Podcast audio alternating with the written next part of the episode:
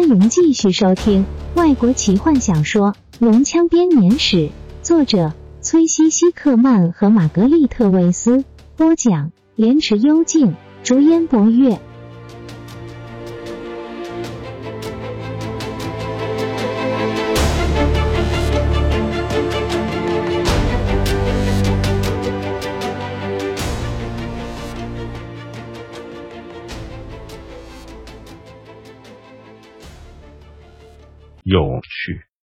雷斯林咳出两个字，坦尼斯猛然看着他，有什么有趣的？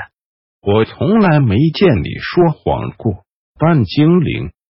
雷斯林柔声说：“我觉得相当的有趣。”坦尼斯张嘴，还没来得及回答，卡拉蒙便赶了回来，后面跟着何风、金月、皮卡，他们正睡意朦胧的打着哈欠。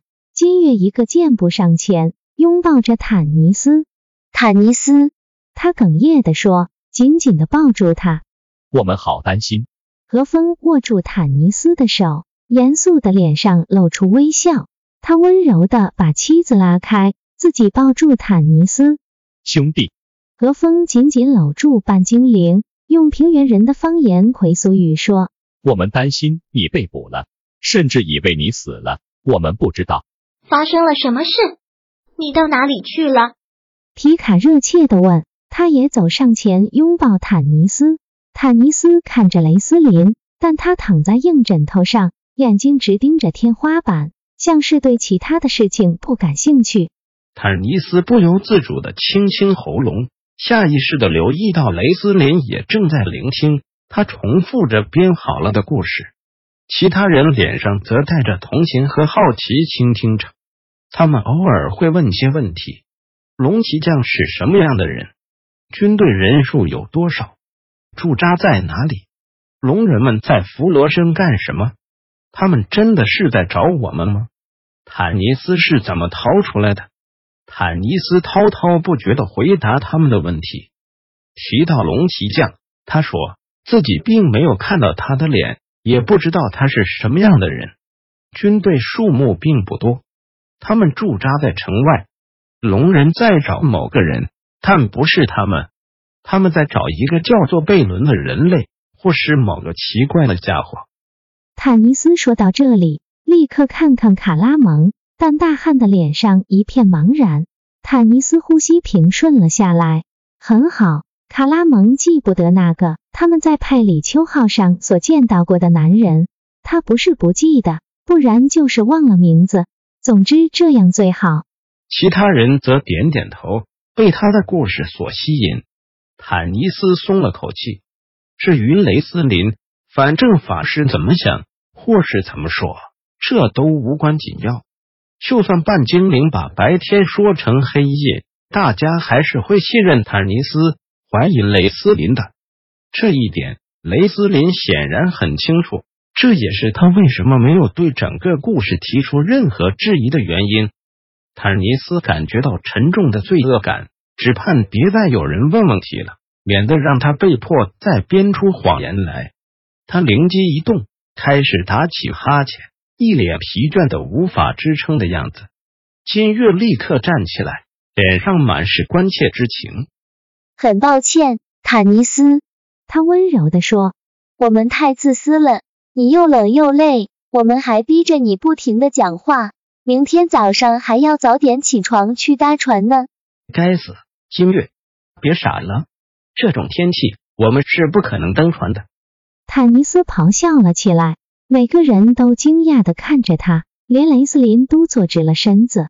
金月的眼神一暗，脸上线条僵硬，这提醒了半精灵，从没人用这种口气对他说话过。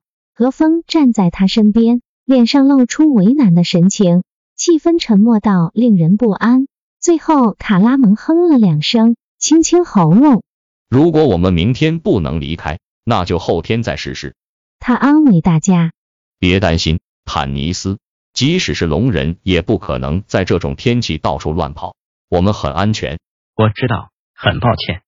坦尼斯低声说：“星月，我不是有意要对你大吼的。”这几天我一直神经紧张，我太疲倦了，脑袋里一片混乱。我要回房了。旅店主人把你的房间给别人了。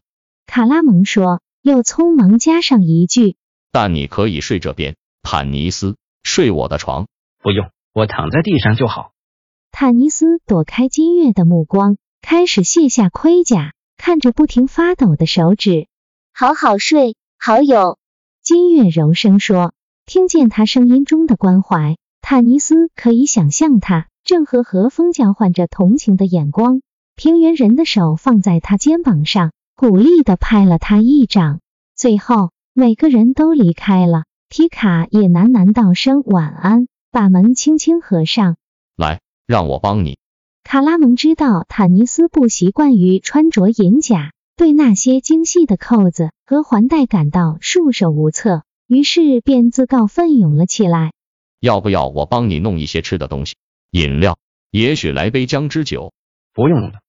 坦尼斯疲倦的说着，庆幸自己终于摆脱了沉重的盔甲，试着别去想，几个小时之后他还得要穿上它。我只想先睡觉。来，至少用我的毯子。看见半精灵冷的发抖，卡拉蒙坚持着。坦尼斯感激的收下那床毯子，虽然他不确定自己是因为寒冷还是心中混乱的情绪而发抖，他躺了下来。将斗篷和毯子裹住身体，然后闭上眼，专心让自己的呼吸均匀而规律。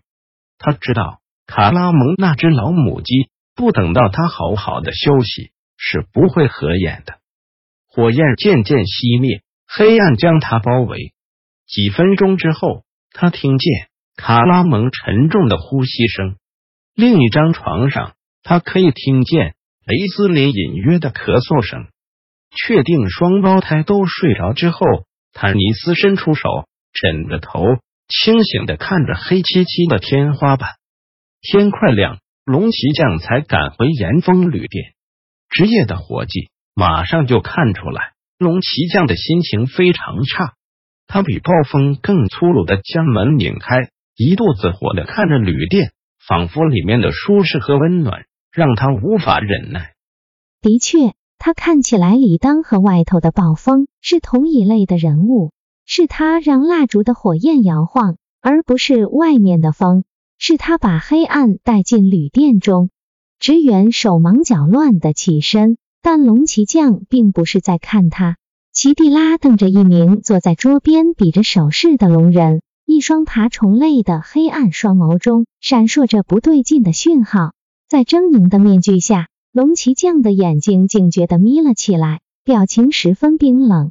有那么短暂的片刻，他不顾将斗篷吹得迎风飘扬的寒风，静静地站在门口。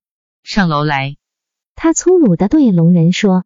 龙人点点头，跟在他后面，爪子在木板上刮擦着。有什么事？